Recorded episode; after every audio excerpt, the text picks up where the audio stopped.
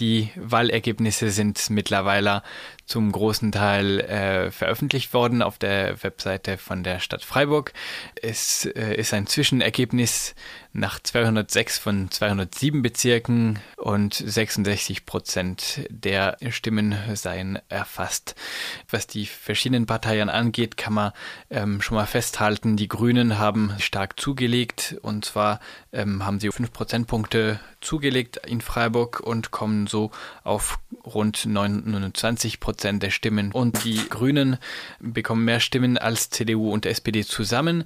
Die äh, beiden Parteien kriegen jeweils 12 Prozent ungefähr. Das ist bei ihnen ein Minus von jeweils 6 und 5 Prozentpunkte. Die linke Liste erhält 7 Prozent der Stimmen.